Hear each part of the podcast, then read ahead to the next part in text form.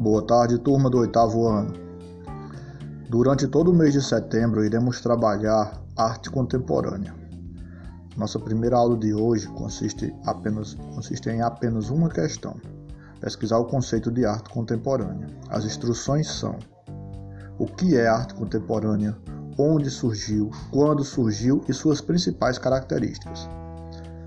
Relatar por escrito e enviar no Google Sala de Aula. Pensamento do dia. Falar é uma necessidade, escutar é uma arte. Johan Goy. Bons estudos.